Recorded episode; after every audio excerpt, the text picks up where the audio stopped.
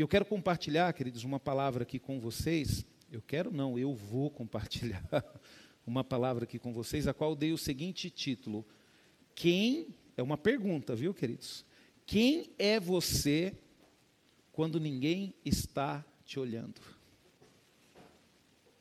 Queridos, quem é você quando ninguém está te olhando?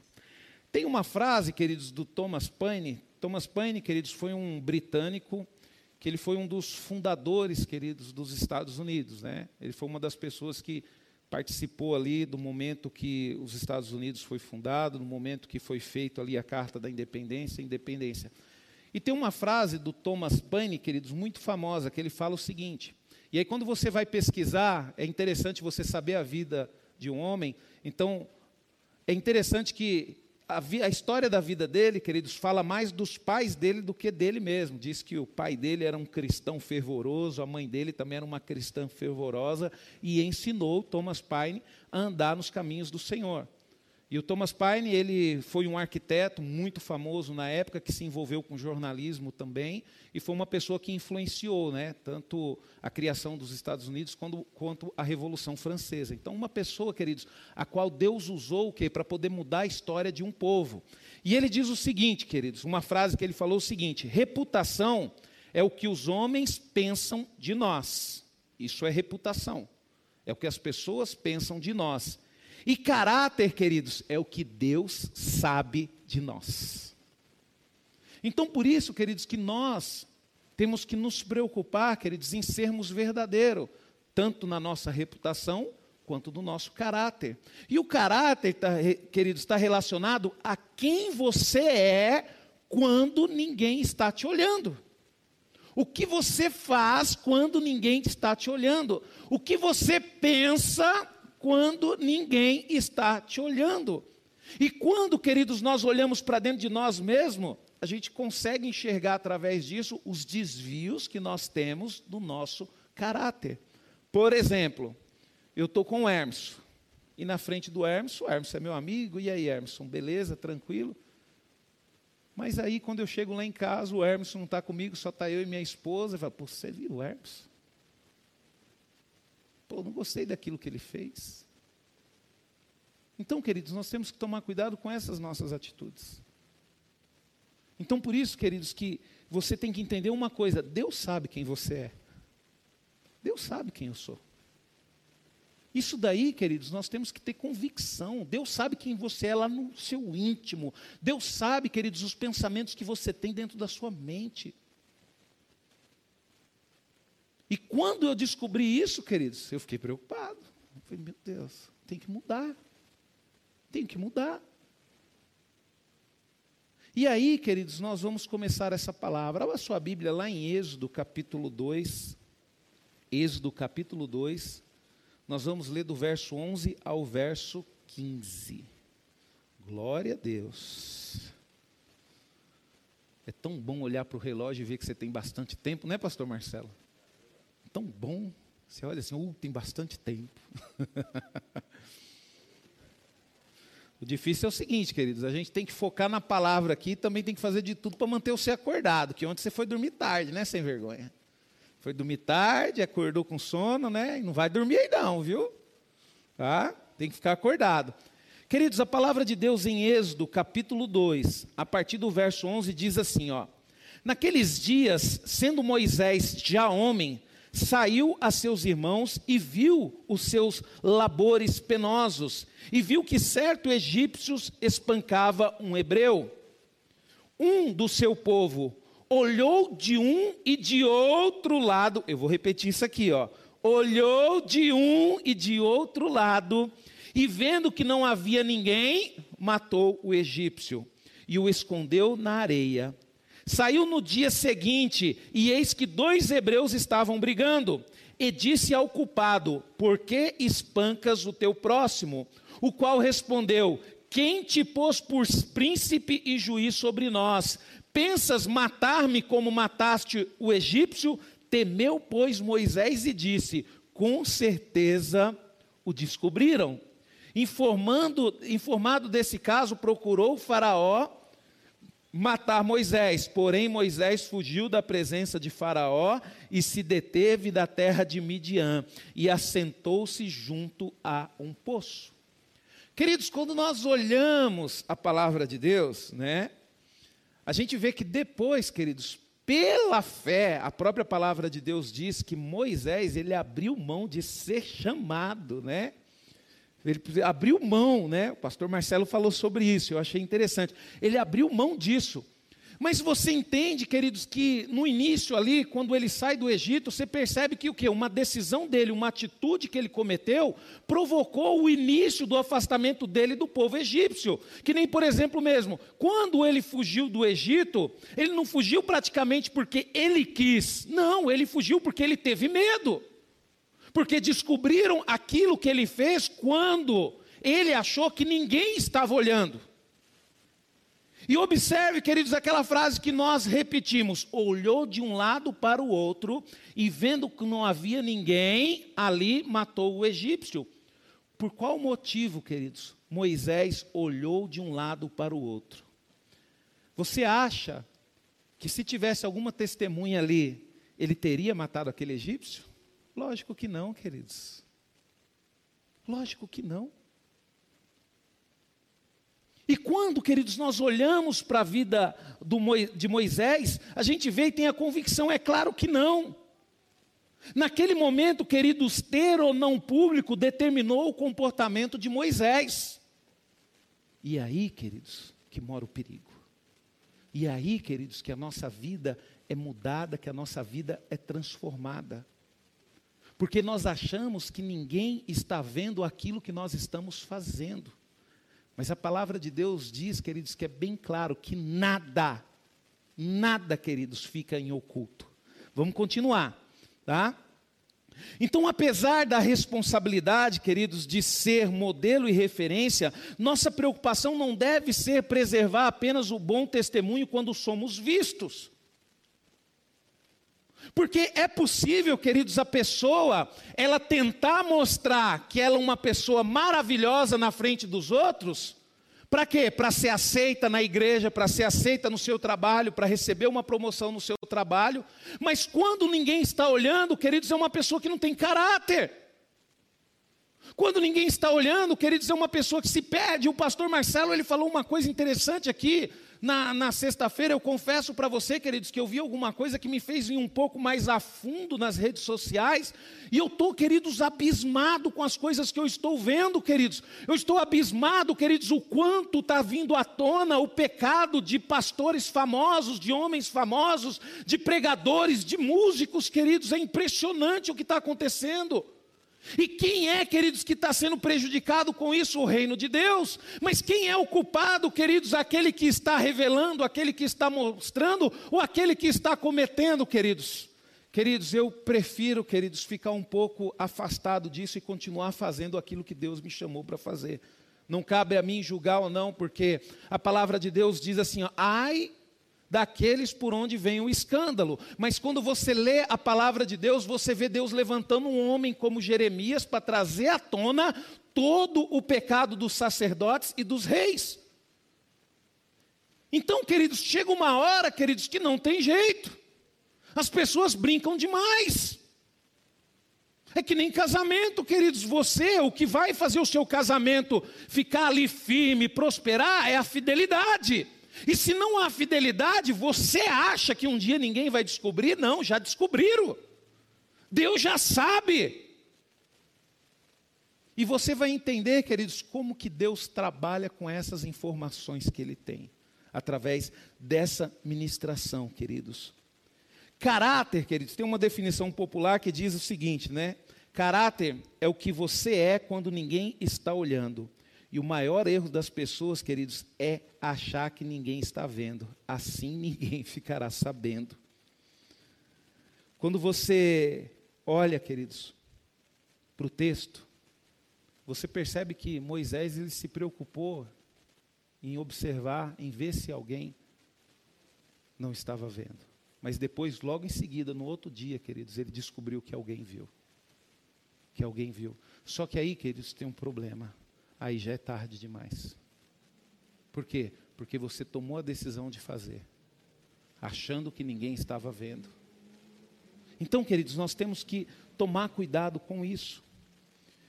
Uma das coisas que nós temos que fazer, queridos, e nós temos esse erro porque nós fazemos isso, nós não devemos viver em função da vigilância dos homens.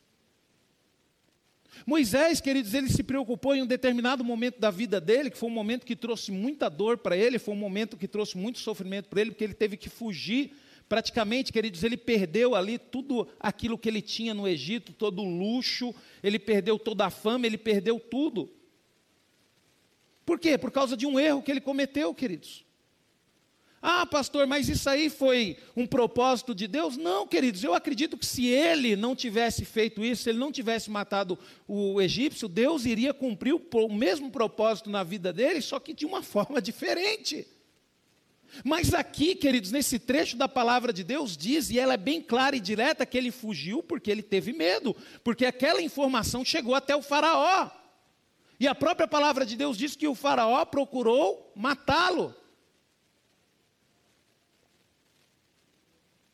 Então, queridos, nós temos que nos preocupar com isso. Quando você vive em função da vigilância dos homens, você, queridos, não tem caráter, porque você só se preocupa em fazer o que é certo quando está na presença de alguém. Isso é uma pessoa que vive em função da vigilância dos homens. Mas quando nós nos preocupamos em viver aquilo que Deus quer que vivemos, sabendo que Deus sabendo que Deus vê todas as coisas, tudo muda, queridos. Tudo muda. Porque não importa, queridos, se as pessoas estão vendo ou não, você vai continuar fazendo o que é correto.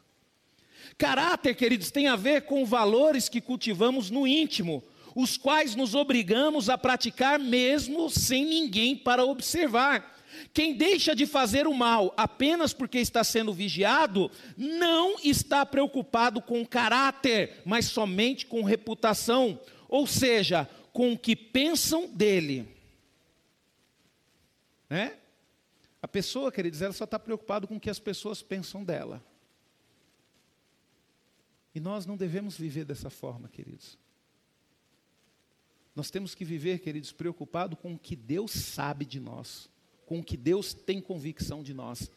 A mesma convicção, queridos, que você tem de você, que muitas vezes você não tem coragem de assumir quem você verdadeiramente é, porque muitas vezes nós, queridos, encobertamos os nossos defeitos e nos achamos melhores, que às vezes nós mesmos acreditamos que nós somos.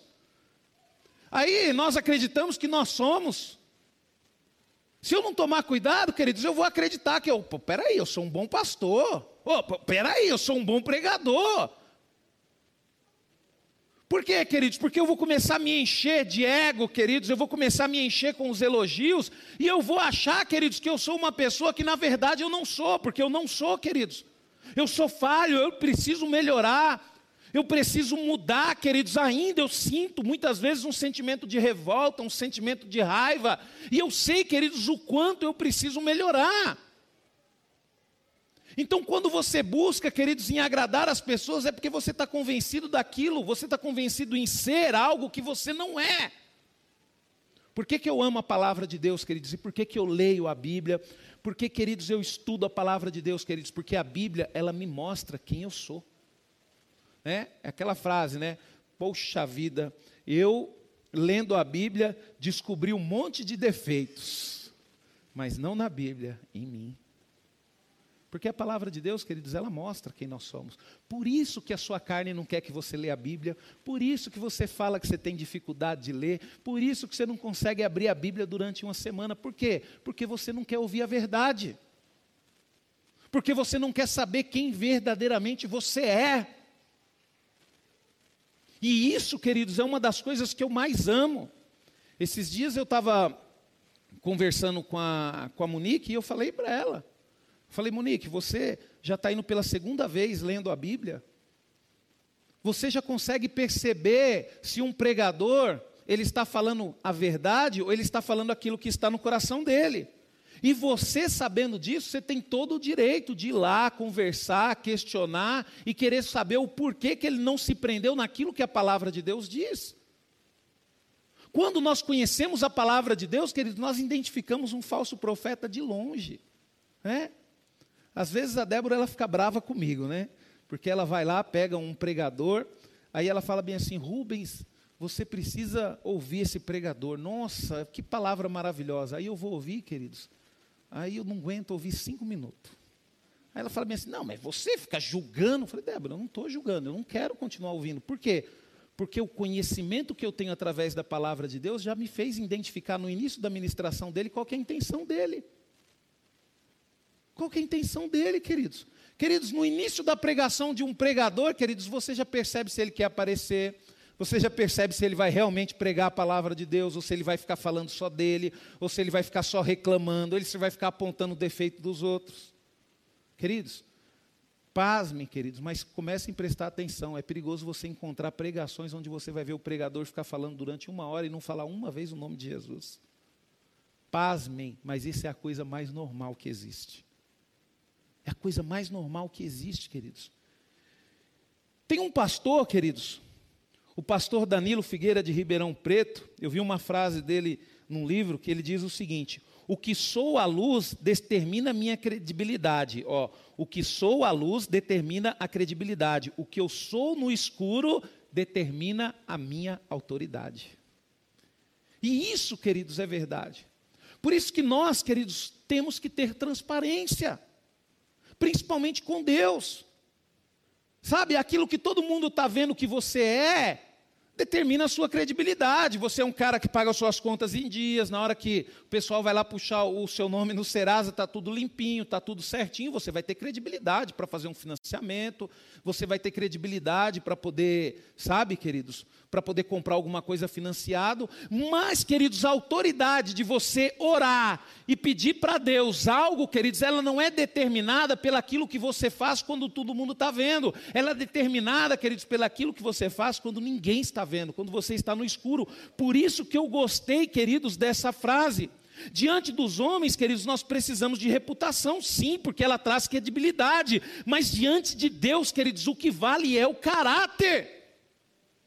E nós precisamos entender isso, queridos. Não adianta nada, queridos, eu vim aqui na igreja, na frente dos irmãos, pregar bonitinho, falar, queridos, e eu não tentar controlar, queridos, os meus sonhos, aquilo que eu faço quando eu estou sozinho, aquilo que eu faço quando eu estou nervoso, aquilo que eu faço quando eu estou aborrecido, queridos.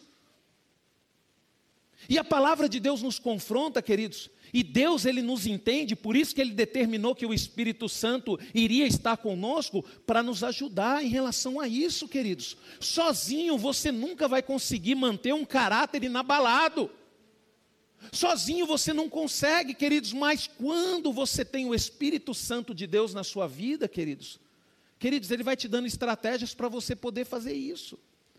Por exemplo, queridos, eu assim, eu tenho que ver a forma que eu vou falar isso, porque tem pessoas que eu amo que eu não posso ofender, né?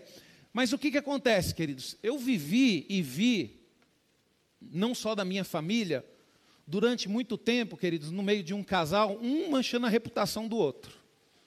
Como é que é assim, por exemplo, né? É, a mulher fala mal do marido para todo mundo. Eu vivi isso, eu vivi isso durante muito tempo. Eu vivi isso. O homem fala mal da esposa para todo mundo. E aí, queridos, espera aí, quando eu casei, eu não gostava disso. Eu falei, opa, um problema isso aí. Aí eu já cheguei para a Débora e falei, ó, oh, Débora, é o seguinte, vou mandar uma real para você aqui. Né? Nós vamos casar, não vamos? Então nós vamos fazer um acordo. Você nunca vai falar mal de mim para ninguém. Se você tiver que falar alguma coisa de mim, você vai falar na minha cara. E eu nunca vou falar mal de você para ninguém. Se eu tiver falar alguma coisa de você, eu falo na sua cara. Por quê, queridos? Porque isso é feio, queridos. Isso é feio. Às vezes, queridos, eu e a minha esposa, se a gente brigar, no outro dia a gente está bem. Mas se a minha esposa encher a cabeça do Irineu de que eu sou uma pessoa ruim, o Irineu vir chamar a atenção, queridos, é perigoso a gente brigar e perder a amizade para sempre. Então, queridos, o Espírito Santo ele vai dando estratégia, sabe? Às vezes você tem o seu filho ali, queridos, e você deixa todo mundo interferir na educação do seu filho. Que nem, por exemplo, minha mãe. Quando a Débora estava grávida, minha mãe queria, porque queria que a Valentina se chamasse Yasmin. Não, porque você tem que colocar o nome, porque é minha primeira netinha e que não sei o que. Eu falei, pô, mãe, a senhora teve cinco filhos, deu o nome nos cinco, deixa eu dar o um nome na minha. Aí minha mãe ficou murcha assim, não, tá bom, você está certo. Sabe, queridos? Porque a gente deixa, queridos, as pessoas de fora interferir. É pessoas que nem sabem como que é seu casamento e conseguem ter domínio sobre a forma que você trata o seu marido. Só porque a pessoa casou com um cara safado, sem vergonha, aí ela chega para você, não, você está sendo muito boazinha com seu marido, você não pode tratar isso desse jeito, você vai ver o que vai acontecer. Pera, queridos, para com isso. A sua vida é o seu livro, quem escreve é você. Quando você partir, queridos, e os seus filhos derem sequência na sua história, eles vão contar aquilo que você viveu. E tem muitas pessoas que vivem o que outras pessoas querem. Né? Aí eu vou desabafar com o Irineu, falar, Irineu, estou com um BO lá no meu casamento, Irineu. Sabe? E aí, de repente, o Irineu fala bem assim, não, não aceita isso não. Chega lá em casa, bate na mesa, quem manda lá é você, não aceita isso não. E aí você já está nervoso, querido. Você vai fazer o quê? Porque quando você está nervoso, você quer fazer isso, né, Hermes? Você não quer chegar lá e bater na mesa lá, Hermes?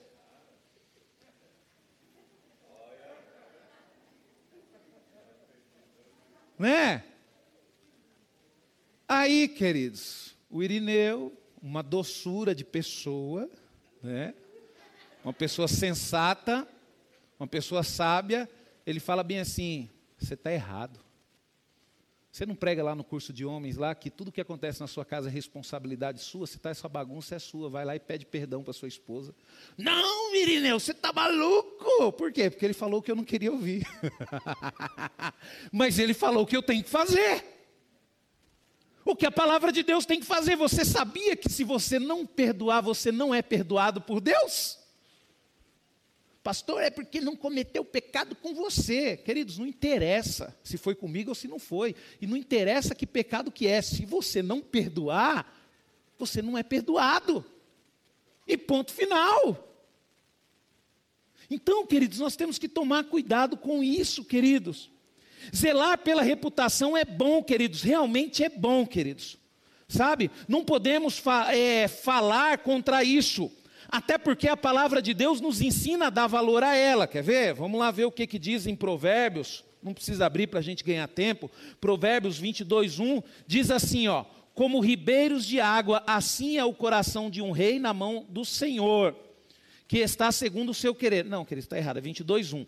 Eu estava lendo 21, 1. 22, 1. Mais vale um bom nome do que as muitas riquezas, e o ser estimado é melhor do que prata e ouro.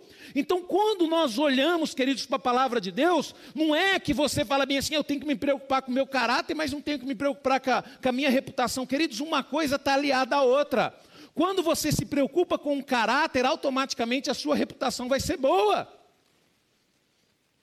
Quando você se preocupa, queridos, só com o seu caráter, você abre mão da sua reputação, por quê? Porque a sua reputação ela vai falar por si só através do seu caráter. Quando você tem um bom caráter, queridos, é que nem Jó. Quando eu leio o livro de Jó, toda vez que eu leio o livro de Jó, eu fico maravilhado, queridos, com a postura de Jó. Porque nós, queridos, principalmente nós, nós na igreja, nós temos mania de achar que a pessoa está passando por luta porque pecou, porque está vivendo em pecado, né?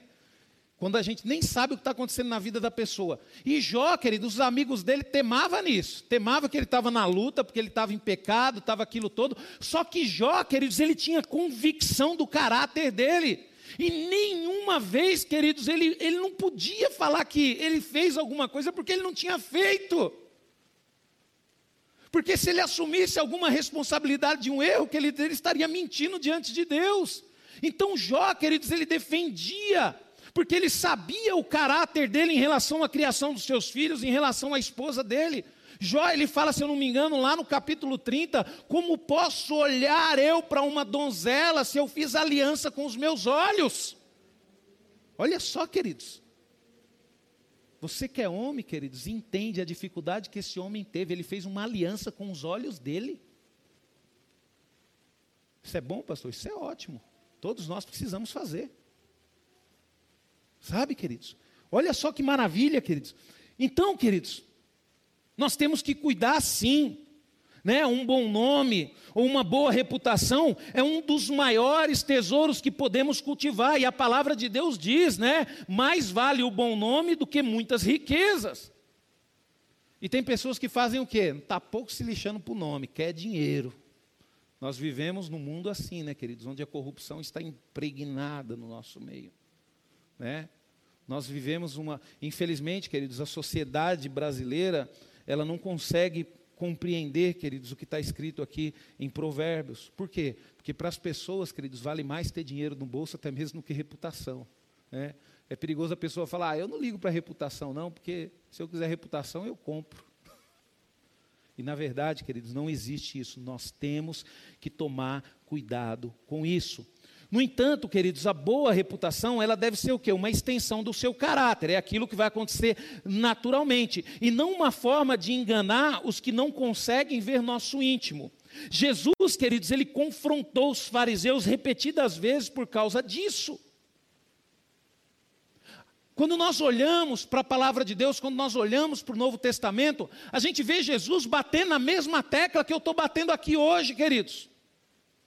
Não adianta nada você falar que é uma boa pessoa, mas as suas atitudes mostram que não. É que nem crente tentando pregar para a família, né? Você sabia que a maior dificuldade que tem é você querer pregar com a sua família, né? Eu vou te dar um conselho, queridos. A pregação que você deve ter com a sua família não é através das palavras, é através das atitudes. Sabe? Porque a tua família te conhece. A tua família sabe quem você é desgramado. Aí você é um, um crápula. Quando um, um irmão precisa de uma ajuda, só sabe sugar da sua mãe, só sabe sugar do seu pai. Sabe, não tem coragem de levar os seus pais para jantar ou almoçar um dia na sua casa, mas tem coragem de levar toda a sua família para comer na casa do seu pai todo final de semana. É? E o pior de tudo, Lineu, que não leva nem um quilinho de carne. Coitado do velho é que tem que bancar tudo. E aí, queridos, na mesa, aí na mesa lá ainda tem coragem de falar para a família: ó, vocês têm que seguir Jesus, que nem eu, eu estou firme na igreja. E aí, quando alguém questiona, ainda fica nervosinho. Fica nervosinho, queridos. Mas por quê, queridos? Porque a sua família conhece o seu caráter. Sabe, você quer ganhar a sua família para Jesus? Quero, pastor. Então cala a boca. E começa a agir. Sabe, começa a mostrar para a sua família o quanto é bom.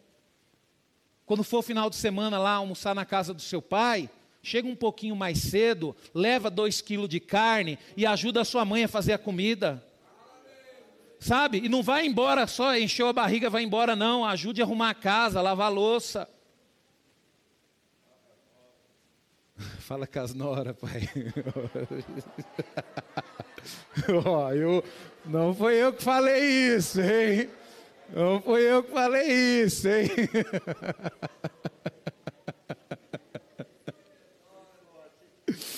Isso é forte. É, né, queridos? Então quer dizer que o filho é folgado, mas a nora Pior, queridos. Mas aí, Irineu, o filho tem que ser esperto também. Eu lembro que quando eu levei a Débora para conhecer a minha mãe, eu falei para ela bem assim, ó, minha mãe vai fazer um jantar. Eu falei para ela que eu ia levar você para conhecê-la e eu vou te dar uma dica. Na hora que a gente terminar de jantar, você já pega a louça na mesa, coloca na pia e lava. Falei, lava a louça, não fica. Ela vai falar que não precisa. Não, ela vai querer tirar o selo da pia. Não sai. Fica lá, firme.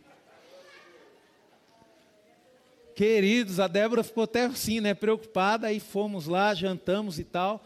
Na hora que terminou a louça, a Débora já foi pegando ela. O que, que você vai fazer, minha filha? Não, dona Vilma, eu vou lavar. Não, não precisa. Precisa sim, dona Vilma, tem que lavar a louça.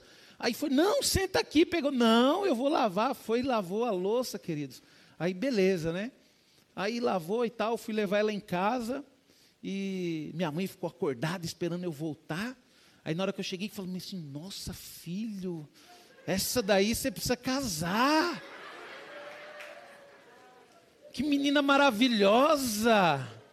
Não, essa aí você tem que casar. Aí tem uns filhos bobos que não dá dica, né, queridos?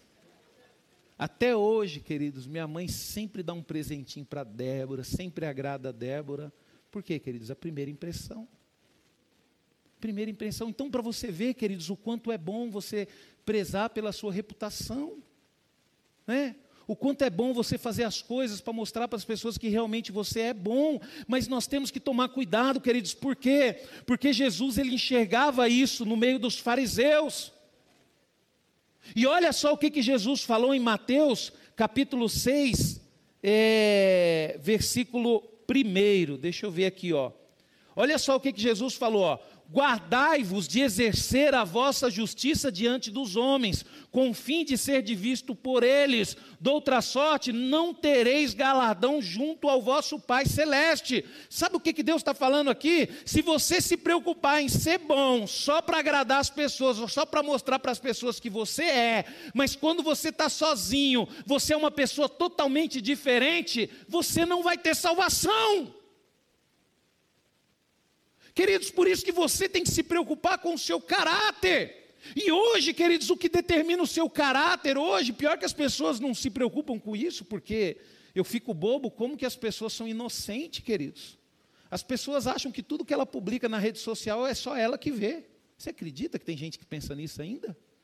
Aí falou, pastor, por quê? Uma vez eu fui num acampamento com os adolescentes, aí ligamos o projetor lá, eu falei bem assim, agora nós vamos ver as redes sociais de alguns aqui. Já pensou fazer isso na igreja aqui?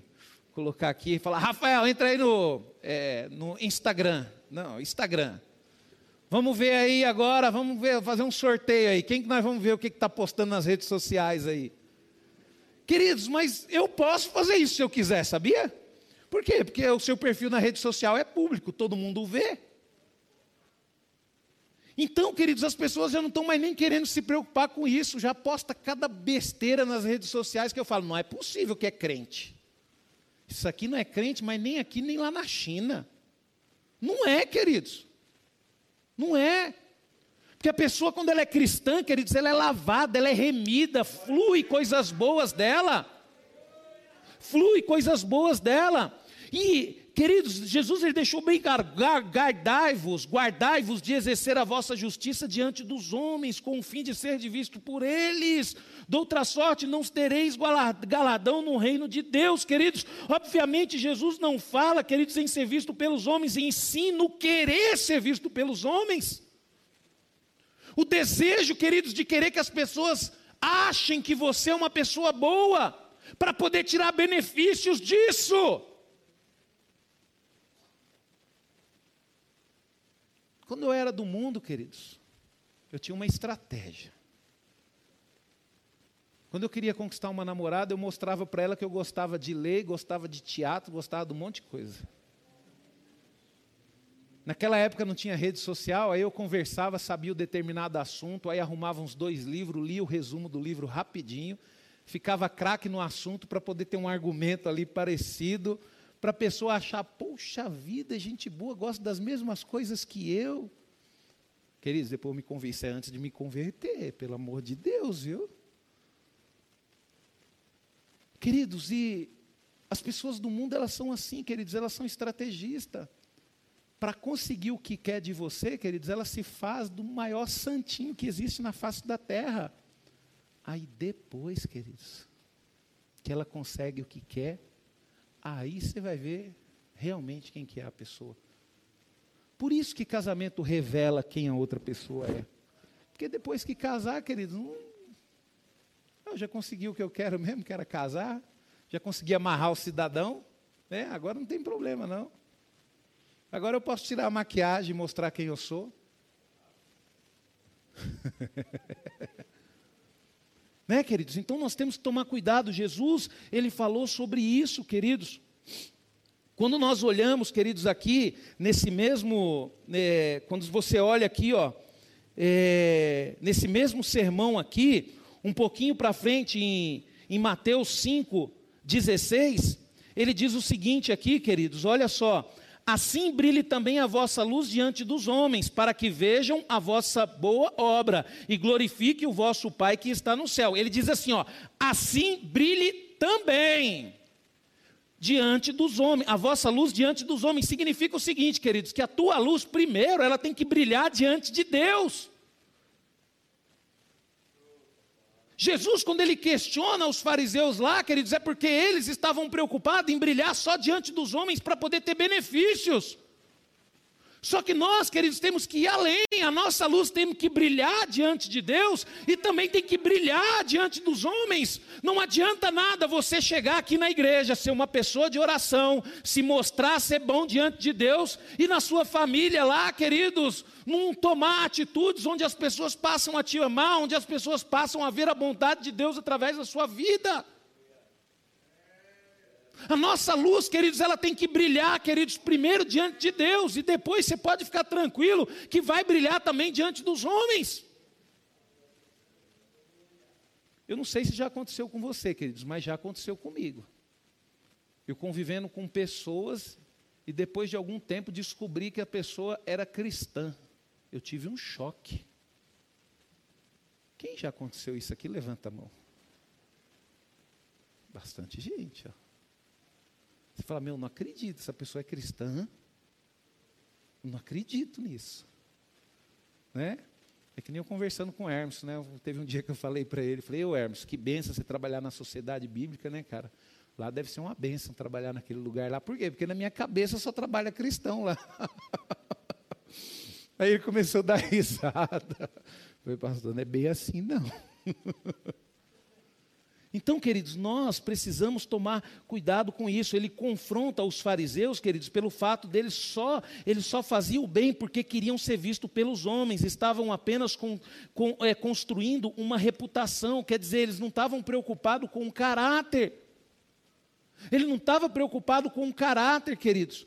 E nós encontramos o mesmo, esse mesmo ensino de Jesus em diferentes porções na Escritura. Nós encontramos isso, queridos, sabe? Olha só, Colossenses capítulo 3, do 22 ao 24, diz assim: ó, servos, obedecei em tudo os vossos senhores, segundo a carne, não servindo apenas sobre vigilância, visando tão somente agradar homens, mas em singeleza de coração, temendo ao Senhor. Tudo quanto fizerdes, fazei de todo o coração como para o Senhor e não para homens, cientes de que recebereis do Senhor a recompensa da herança. Aí fala bem assim, ó, a Cristo o Senhor é que estáis servindo.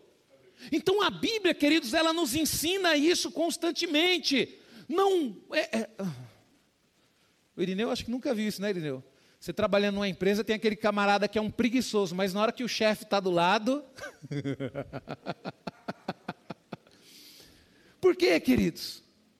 Porque a pessoa quer impressionar, porque a pessoa quer ganhar benefícios.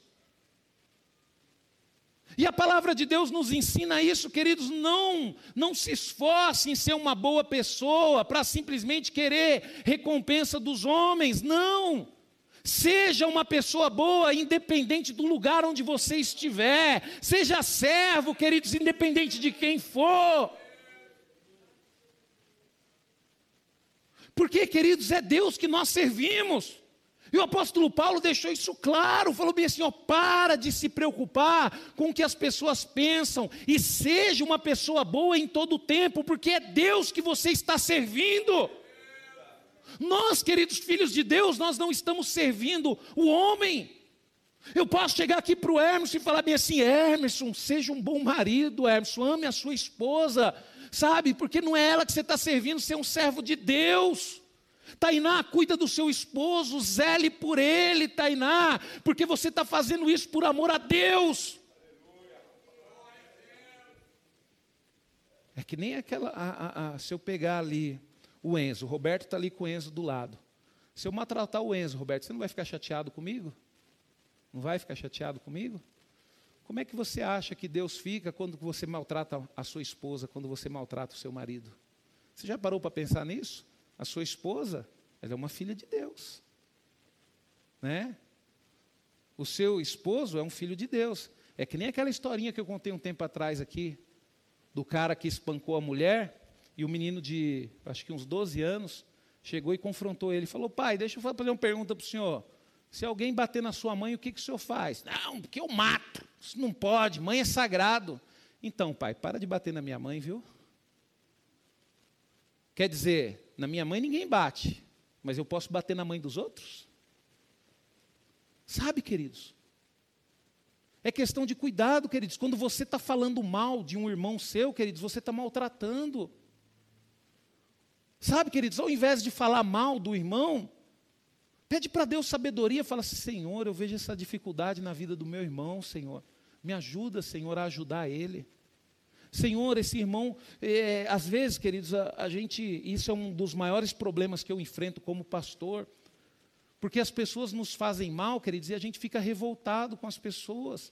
Você já parou para pensar, queridos, que ela está sendo usada para provocar em você uma raiva, um ódio, então perdoe essa pessoa, não deixa com que esse mal, com que essa coisa que ela falou entre no seu coração.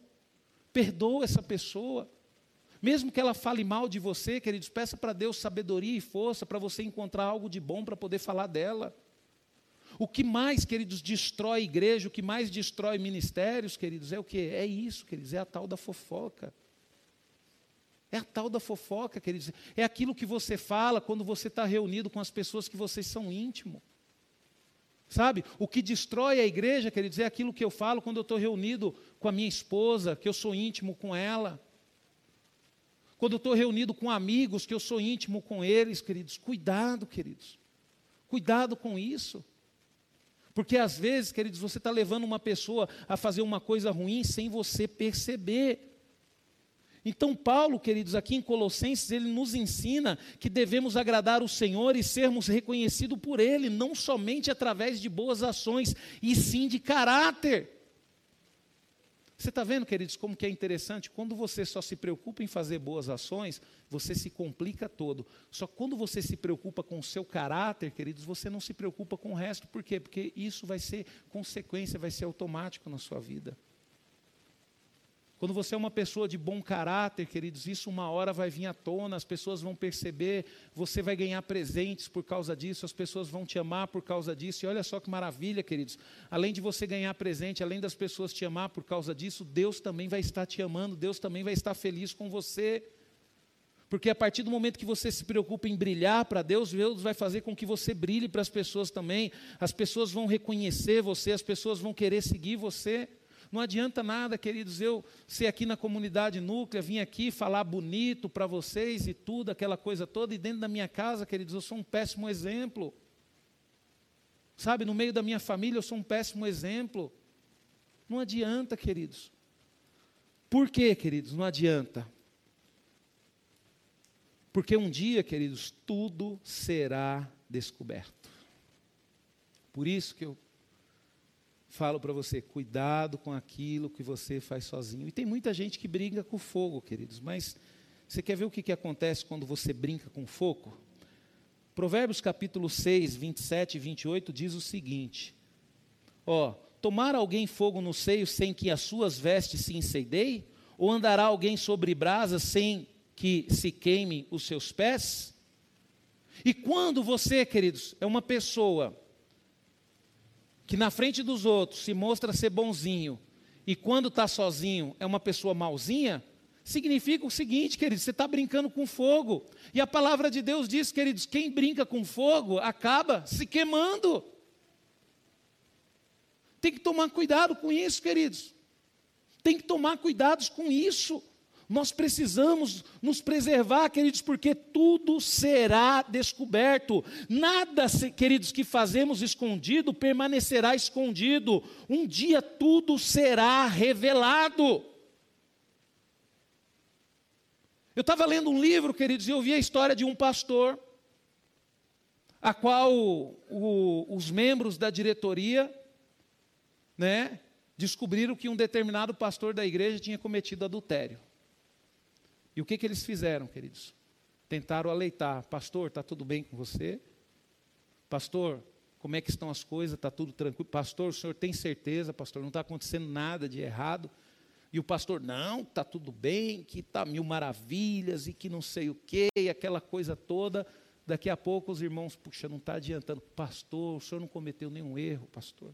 O senhor não quer se reparar diante de Deus, pastor? Não, porque a minha vida é isso, inabalável, não. Daqui a pouco eles foram lá, ligaram a televisão e mostraram um vídeo do pastor adulterano.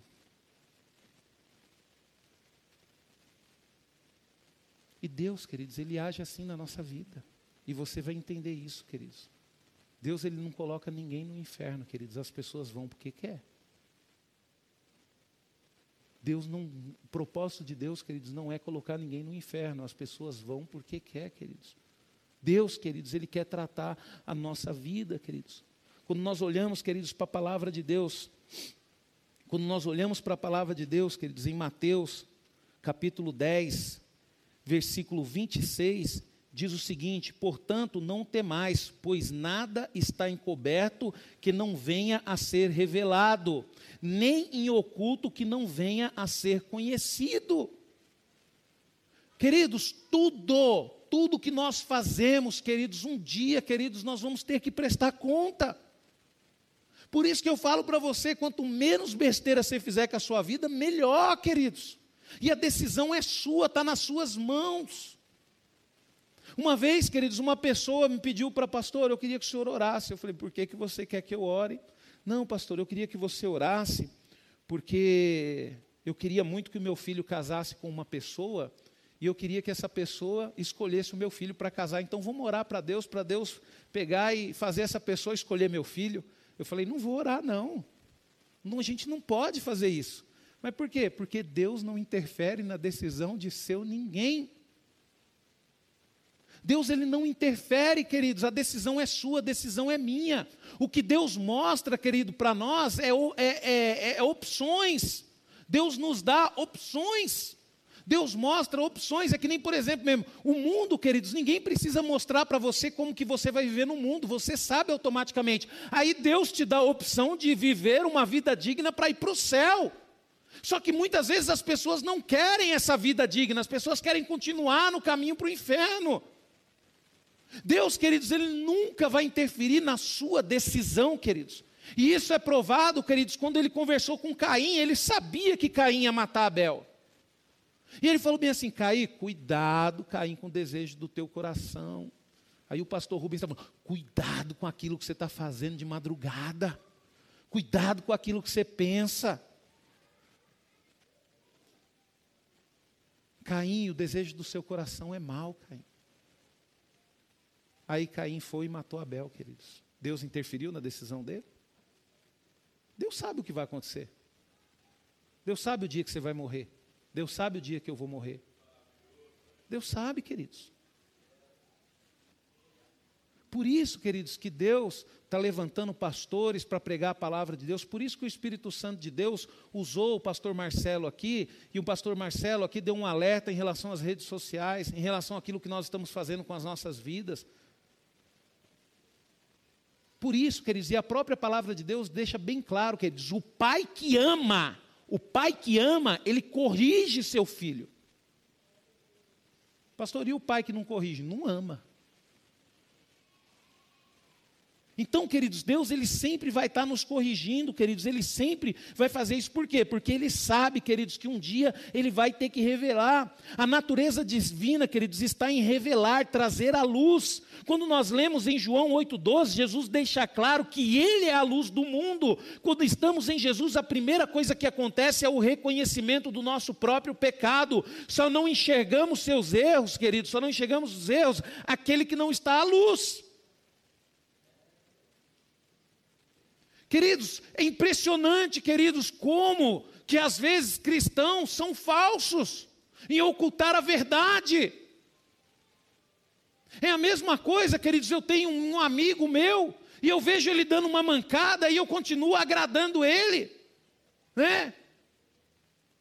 É a mesma coisa eu chegar para o Emerson e vê pô, o Hermes feio demais, com essa barba dele, tudo pontudo, cheio de falha, e fala: rapaz, você fica bom de barba. Tem que ser sincero, querido. Falar, rapaz, você está feio, viu? Rapaz, queridos, a gente tem que aprender, queridos, a andar na verdade, na luz, queridos. Você sabe por que, que você tem dificuldade de reconhecer quem você é como ser humano? Porque você não está na luz. Porque o dia que você estiver na luz, você vai parar de apontar os defeitos nas vidas das pessoas e você vai começar a apontar os defeitos na sua vida e corrigir cada um deles. Por quê, queridos? Porque você não tem poder de mudar as pessoas, mas você tem o poder de mudar você mesmo. E é tão maravilhoso, queridos, quando o casal consegue descobrir isso, né? Às vezes a gente briga por quê? Porque às vezes o marido quer mudar a mulher, ou a mulher quer mudar o marido. O maior problema de casamento é isso, né? Às vezes você foi doutrinado lá na sua casa, sua mãe e seu pai doutrinou você de um jeito, né? Por exemplo, você foi doutrinado lá na sua casa que sua mãe manda, você nunca viu seu pai dando opinião em nada.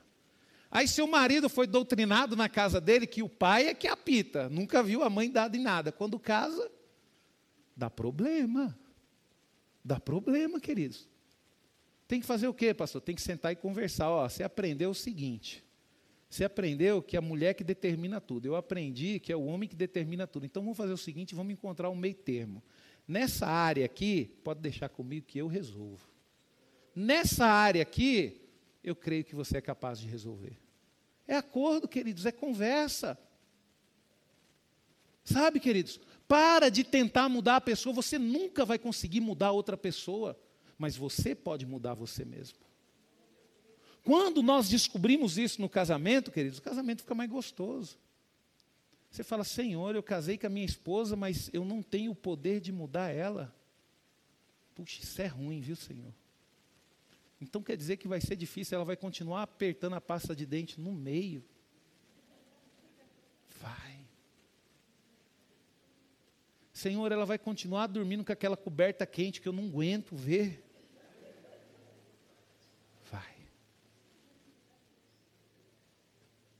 Mas você descobre que você pode mudar você, queridos. E quando você descobre que você pode mudar você, queridos, você começa a ser uma pessoa melhor para aquela pessoa que você ama. Então, isso, queridos, nós temos que entender. Quando nós olhamos a palavra de Deus lá em Nínive, queridos, em Naum, capítulo 3, 5, olha só o que, que, o que, que aconteceu lá, queridos. O que o profeta Naum disse é, 3,5 diz assim: ó, Eis que estou contra ti, diz o Senhor dos Exércitos, levantarei a abas da tua saia sobre o teu rosto e mostrarei às nações a tua nudez e aos reinos a tua vergonha. Queridos, Deus ele se encheu, ele salvou Nínive, Nínive se arrependeu e chegou a essa condição, por quê? Porque aquela geração que se arrependeu com a pregação de Jonas não ensinou seus filhos. E aí Nínive, queridos, começou a ser uma vergonha. E olha só o que, que Deus fez, queridos. Deus falou que ia revelar. Por isso que eu falo para você: você trai a sua mulher, trai, um dia ela vai descobrir. Deus já sabe, Deus já descobriu. Desde o início que você traiu, agora ela é uma questão de tempo. Deus ainda não mostrou para ela, porque Ele está vendo se você, com a mesma coragem que você teve de trair, se você tem coragem de confessar. Pastor, mas eu não sei como é que eu vou fazer isso. Você tem pastor? Procura o seu pastor que ele te ajuda porque é para isso que serve pastor. Pastor, mas se eu fizer isso, acaba o seu casamento. É, por que você não pensou na hora que traiu? Nossa, mas se eu trair, vai acabar com o meu casamento. Não, agora na hora de confessar, vai acabar o casamento. Na verdade, seu casamento já acabou há muito tempo e você acha que ainda existe casamento. Queridos, nós temos que entender que a natureza do homem é esconder. Quando Adão, queridos, ele deixou de ter a natureza divina por causa do fruto que ele comeu, qual foi a primeira atitude dele? Se esconder. Então isso mostra que essa natureza é minha e tua. E qual que é a natureza de Deus, queridos? Revelar. Deus, queridos, Ele nunca vai esconder o seu pecado. Por isso que eu falo para você: você está ouvindo essas pregações, você está lendo a Bíblia, Deus está te confrontando para você confessar os seus pecados antes dele revelar. Confessa, queridos. É a coisa mais maravilhosa, queridos, que um homem pode fazer, uma mulher pode fazer. Quando nós olhamos para esse texto, queridos, o significado é óbvio.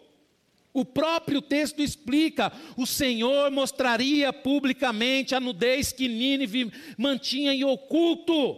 Deus iria expor as vergonhas. Esse, queridos, tipo de juiz é o padrão revelado na Bíblia. E você vai entender, queridos, o que nós vivemos, mas lembre-se uma coisa, queridos. Deus, queridos, Ele sempre vai revelar, porque Ele é a verdade. Ele é a verdade. E nós temos um problema, queridos, por quê? Porque hoje nós estamos preocupados em bênção. Não, Senhor, eu quero bênção. Não, Senhor, eu quero casar. Não, Senhor, eu quero comprar uma casa. Não, Senhor, eu quero comprar um carro. E a gente se preocupa menos com o nosso caráter, queridos. A gente se preocupa, queridos, em agradar nós mesmos e nos esquecemos de agradar a Deus. Você acha que Deus não pode dar tudo para você que você quer? Lógico que Deus pode, queridos. Só que eu vou falar um negócio para você, queridos. A partir do momento que você abre mão dos seus desejos, e você começa a viver os desejos de Deus, aí as coisas começam a acontecer na sua vida. Enquanto você estiver escondendo tudo, querido, achando que você está no controle do seu casamento, achando que você não está no controle da sua vida, e você esconde, esconde, as coisas vão piorando, piorando, e cada vez mais ela vai se complicando, queridos. Queridos, é necessário o reconhecimento, o arrependimento e o pedido de perdão. Queridos, pois é só uma questão de tempo para que tudo seja revelado. Tudo, queridos, tudo, tudo, tudo, tudo vai ser revelado, queridos. Timóteo capítulo 5, 24 diz o seguinte: os pecados de alguns homens são notórios e levam o juízo, a passo de que o de, o de outros só mais tarde se manifestam. Queridos, às vezes, queridos, tem pessoas que pecam e isso é revelado na hora, tem outras que pecam e é revelado mais tarde, queridos. Um dos motivos pelo qual eu desconfio que o juízo nem sempre se dê imediatamente é a expectativa de Deus pelo arrependimento, queridos. Deus, queridos, Ele tem uma expectativa, Ele nos dá uma chance em relação ao arrependimento. Pastor, e aonde nós podemos ver isso, queridos? Simples, Apocalipse 2.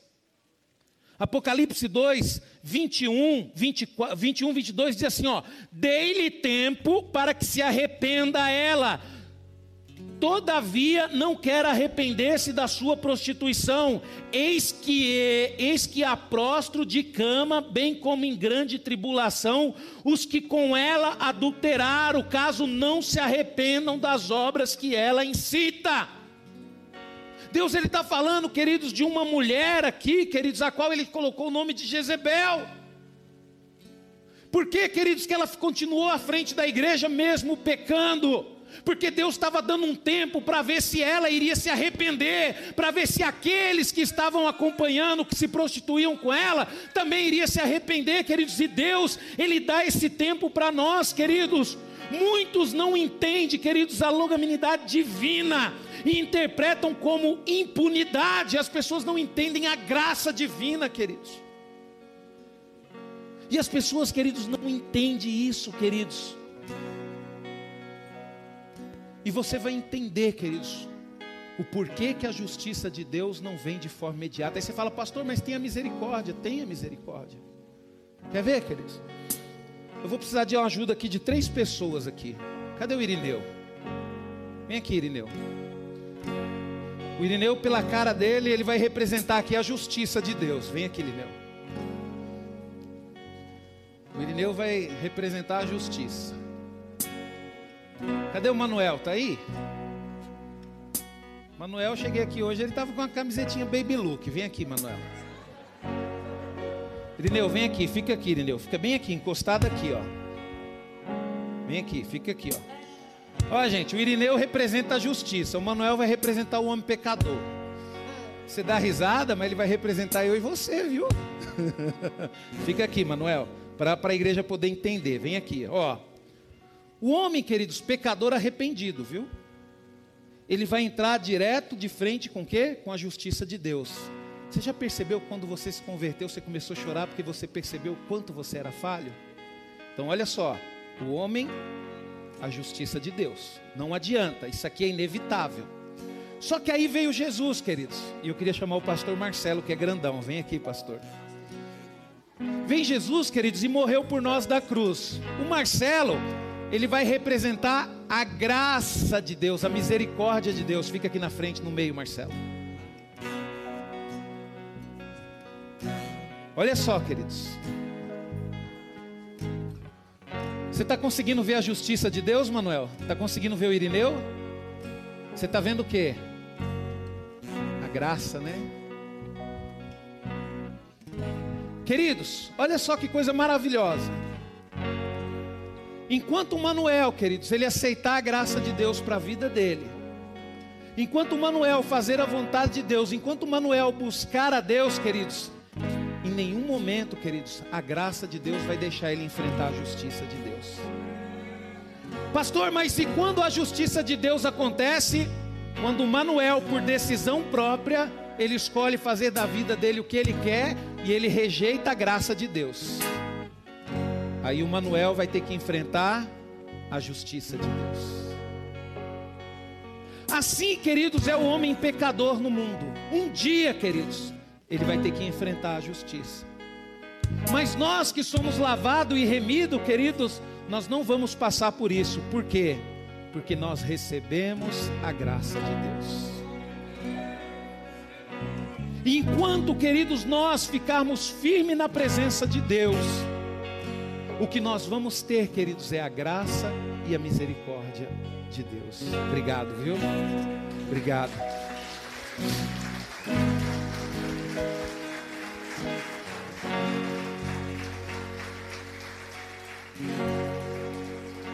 Pastor, mas o que o Senhor falou aí está escrito aonde, queridos?